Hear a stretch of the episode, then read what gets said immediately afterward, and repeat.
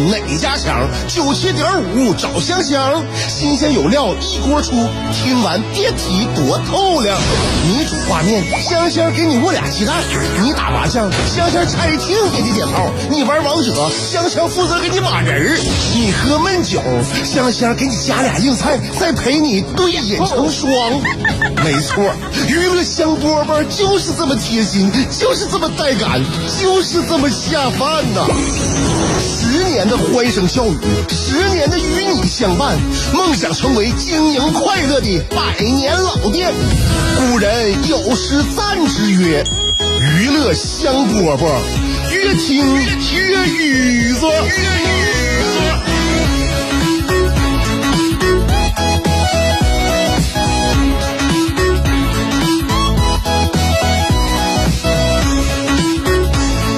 娱乐香饽饽节目一开始就想要扫清你心中一切的不良情绪，但是这是不可能的，我也知道。这不良情绪呢，就是不是我们就意料当中，也不是我们就是是呃想要发生的。但是你说就是时时刻就能产生。你比如说，刚才我就产生了一种内疚情绪，我就感觉生活很不容易。呃，我呢是刚才打电话呢，就催促朋友一件事儿啊，就是我跟他说这这事儿呢，我就让他给我办办这事儿呢，我有点着急了。其实他还帮我忙呢，但是我着急，我就问人催人家啊，我语气有些焦躁啊。结果人人家我那朋友告，就是他也非常疲惫的告诉我，他正在医院，他也也非常抱歉说耽误事儿了，给我内疚的，我就感觉以后发脾气得小心翼翼。我以后比如再遇到这种情况，我要催促谁之前，我先关怀一句，是不是？你最近好吗？心情好吗？身体好吗？我得确定对方没啥问题，这时候我叭一拍桌子，我再给他添堵。你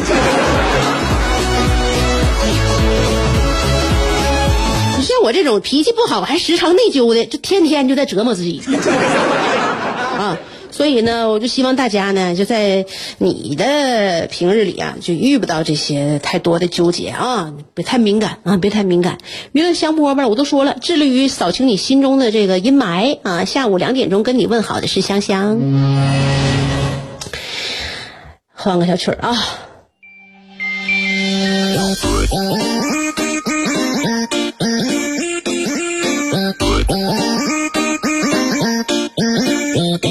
我那健身教练呢，前两天给我发微信了。嗯，我多长时间都没去了？这疫情前后，我就去年我也没咋去，去年年底我就不咋去了。这都过了一年了，是吧？问我是不是很久没来了？我当时出于本能回了一句：“你还记得我？我好感动啊！” 我这么发，我觉得我我我我我这么回不过分吧？我那教练那才有意思呢。我就记得我那健身的时候吧，我刚办健身卡那时候不长时间，其实我就有点开始那啥了，来老老逃课，嗯，老逃课。然后他那段时间呢教我搏击，教我搏击呢，他后来在那儿离职了一段时间，哎，完了过了一段时间他又回来了，又回来。那时候那个他问我，他看见我了，就问你现在搏击有没有人带你？我说没有啊。完了他说那最近那个你都练啥呀？我说有的时候我自己就打打沙包，没有人带。他说那还是我来带你吧。我说行。但是呢，就那段时间我断断续续啊，我是属于刚生完小孩儿，然后呢，我也希希望呢，就是让自己恢复恢复体力吧，啊，呃，这这指标都不行了，是吧？身体那这这肌肉都不见了，是吧？所以我那段时间呢，就是也想去，有这个心嘛，但是这个行动呢还是跟不上嘛，就是说好想去呢，哎又不去了，啊，不去呢，完有的时候闲着实在没事啊，因为离单位也不远，所以就去了，去了我就没跟他约课呀，没约课，我就合计反正。我我这也是临时来的嘛，临时来的，也保证不了下礼拜这个点还能来，所以我就没太约课。但非常神奇呀，这教练这这是和学员这个中间这个默契特别有意思。就每当我自己练完了之后，比如说我从跑步机上跑完了啊，然后基本上也也差不多了，运动量到了啊，拉拉伸，然后呢我就那个练完了，冲完澡要临走的时候到前台，哎，就撞着我这教练了。完他就问我，你来了不叫我呢？我就这。我说那那我临时决定来的，本来今天没想来，完我也没麻烦你，可是你跟我客气啥？这是我应该做的。我说也对哈，我心想，我说那下次，下次那行那好了，就是这样哈，就是就是有这缘分，重复了好几回，重复好几回之后呢，就是我就一洗完澡，走走到前台就总能碰着他，你说这是什么墨菲定律？然后呢，我就又一次，我们就在那个那个分别的时候又相会了。然后，他忽然冲冲着我问：“你是躲我是不是？”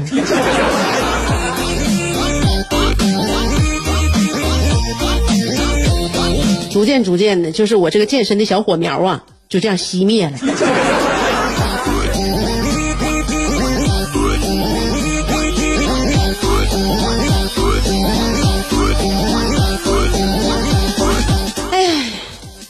现在呢，我就觉得啊，这个健身还是应该以各种各样的形式呢再恢复起来。我现在打网球呢，我感觉这项目挺好。原来就是为了健身而健身，就感觉呢趣味性稍微的弱了点儿。当然那种出汗呢，就是心跳加速呢，那种感觉挺好的啊。健身是一个你一开始想去之前呢，你觉得特难受啊，你不愿意动弹。但一旦启动了之后呢，你就会觉得带给你的快乐，就你能马上体现得到了。尤其最快乐的时候呢，就是刚健身完就那段时间，神清气爽啊！就刚健身完，接下来的两小时，你就觉得这个世界都简直就是欢乐的、轻飘飘的，特别开心。所以健身就是这样。但是你每次启动的时候呢，你又觉得特别犯难。所以现在打网球挺好的，打网球本来它就有这个有有这个那个竞技的感觉哈，还有趣味，梆梆击球那个声音你也觉得特别开心。所以呢，这还得恢复吧，恢复啊！人生呢，你不能让自己活得越来越灰色啊。所以很多人生呢，也不是说我们就是随随随他去，你不好好保持一种状态、一种心态啊，一种那个看待问题的角度。你就会发生变化，有很多事儿都不像我们想象当中那样。就我兜这么大圈子，想说啥呢？你看现在啊，我们每个人都在想着自己的未来，尤其有孩子的，他愿意想着孩子的未来，对吧？对我们孩子未来能啥样，是不是？这孩子以后能出息成啥样呢？就是我们都盼着那一天啊，但是也想象不到，也不敢太往那个往长远的想，是吧？也都知道未来呢都是变幻莫测的啊，所以呢，我想说啥呢？就是有很多未来是我们想象不到的，一个人的人生呢，也是我们呢就构想不出来的。我想说一个人，就是我四爷。我四爷呀，八十五了，他呢是名牌大学的这个高材生，一辈子知识分子。他学生呢也是就是名流辈出吧。他是在因为我祖籍是山东的，我四爷在青岛那边。然后就按我想象啊，我四爷八十五了，这身体也很好，而且呢，你想他那个年纪，当年那个文化教育水平。而且他还当教授，所以按我所想呢，他现在的生活应该是啥样啊？你怎么的也是幽静的一个高校社区，或者说就是海边的养老区，也就是那个休疗养区吧，有武警站岗那种。每天早起是吧？养养花，弄弄草，饲养一些珍奇的植物，兰花啦、松茸啦、虫草啦，啊。饮食清淡，下午在家喝茶，朋友同学鱼贯而入，对吧？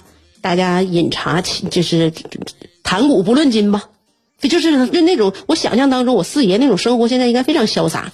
然后自己儿女都有自己的事业，偶尔呢下一代过来尽孝心，开的全是名车好车，对不？这是我想象当中我四爷应该过的日子。完。去年呢，去年我也是因为跟家人一起那个啥，就出去玩到我四爷那边就也那个拜访了一下我四爷，跟我想象的完全不一样。我四爷是住在一个高层的商品房，老小区叫人拆了，然后呢自己还贴了几十万。每天我四爷现在爱好就是在拼多多买各种没有用的东西。我去他家的时候，他家门口那个纸壳就是那个纸箱子，那堆的像小小山似的。完了，我四爷饮食呢，他就爱吃肉，尤其是红烧肉，什么鱼虾蟹都不吃，就说不好吃，啊，就爱吃油水大的肉啊。不读书，不看报，反正就是天天就是网购，也没有什么交际啊。呃，他那些就是学生啊，这朋友啊，五年能来一两个左右。完，据他说呢，可能是大家都太忙，然后他也说自己没有什么利用价值，所以说呢，也没有人常来。厨房什么都很油腻，呃，三个月换一次保姆。他说呢，据说现在是所有来的那保姆呢，干活都不用心，成天就鼓捣手机。他看着来气，然后呢，不请还不行，自己年纪大了，子女呢不是躲在国外就是躲在外地，也不愿意回来，所以就是一个人的人生啊。就跟他的就是之前的从事的职业，他受的教育，包括他这个发展脉络，就是你无法想象的。不论是你的朋友、你的亲人、你的孩子，哪怕你自己，你都没有办法想，你成为哪种人，你就拥有哪种人生。真是想想象不出来，有的时候真的挺感慨的啊！就尤其是现在我们家孩子都小，你身边的也都是班大班的孩子，都在想给未来的孩子呢构建一种美好的人生。但是这个环境和社会能改变一个人，你就像我身边有挺多啊，我有一个朋友，就我亲亲眼目睹啊，连续工作二十年啊，他比我大，比我大，连续工作二十年，那我工作也十来年了。我这节目零八年开开始的，现现在都都二零二零年，明马上就二零二一了，迈向第十三个年头了，对不对？马上就像百年，离百年老店就就还还差，还差八十八十三年，八八十七年吗？就这娱乐香饽饽节目是吧？就我那个朋友也是工作二十来年，他比我能大几岁。他从一个非常有理想、有抱负的这么一个就是就是职业青年吧，就那那个时候，变成现在工作二十年之后，他每天只会思考一件事，就是中午吃什么。很可怜的，很可怜的，让我想起来，就是说以前我们学过，旧社会是把人变成鬼，新社会是把鬼变成人，但是当代生活呢，我觉得，他是把人变成了外面外卖点单机。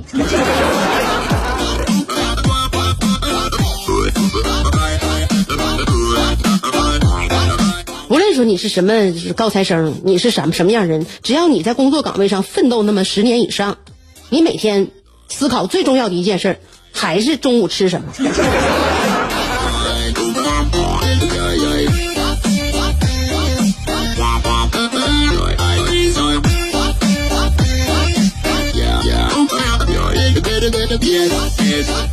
啊，您这里正在收听的是娱乐香饽饽。在想你的路上颠沛流离，在自己的世界里孤芳自赏，在别人的目光里随遇而安，在快乐的节奏里占山为王。有时候人生不如一壶陶渊明，有时候多情不如一行李商隐，有时候祝福不如一曲蔡国庆，有时候快乐不如一段李香香。娱乐香饽饽，欢迎继续收听。到达了高潮，高潮，感觉这次已经到达了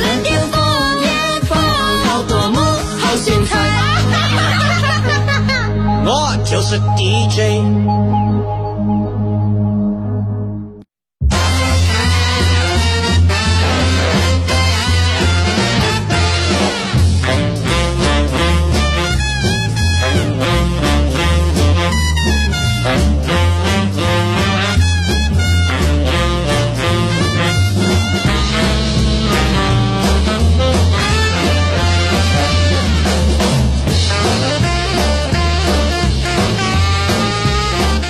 咱小区里边有一些就是长辈啊，他就家庭条件还挺好的啊，你就从他们说话唠嗑啊，哎，他们就谈起曾经的往事啊，你能感觉到很很优越吧，很优越。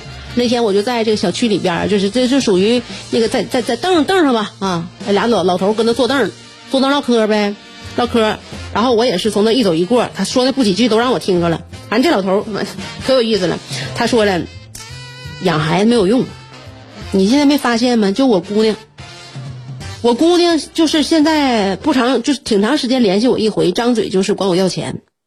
你说养孩子有啥用？啊，旁边那个那个也是，那老头就说：“你看你那孩子，你当时是怎么教育的？”我姑娘定期都来看我，在家陪我唠唠嗑啊，在在楼下陪我走一走，就临临临回去之前才跟我要钱。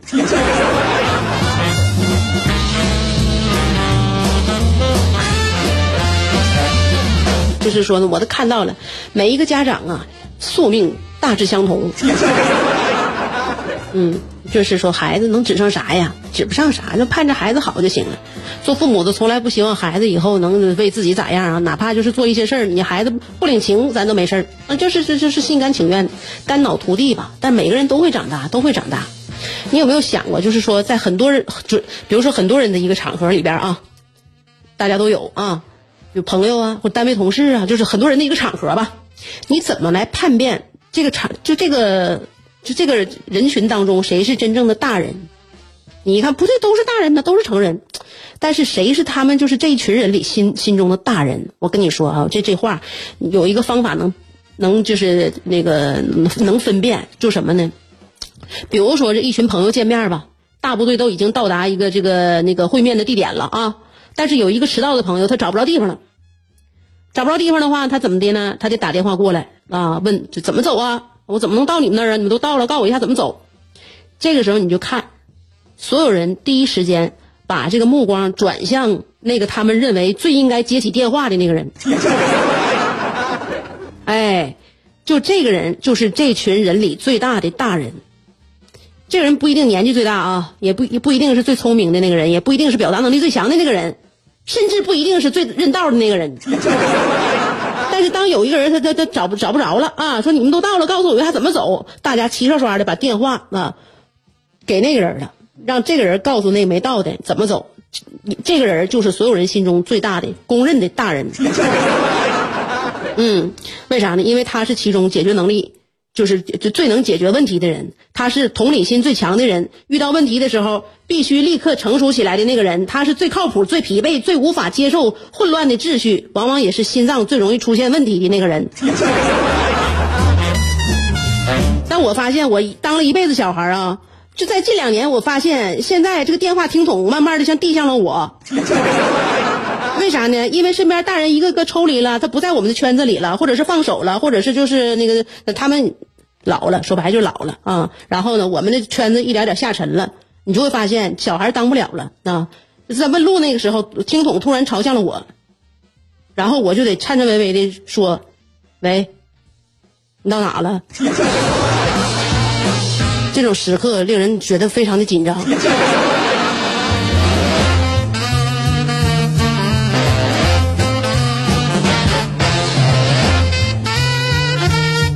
说啥呢？每个人吧，每个人呢都逃不掉啊，终将成熟。有一些事情啊，你必须得面对。你永远当小孩儿，就这个圈子不给你机会了。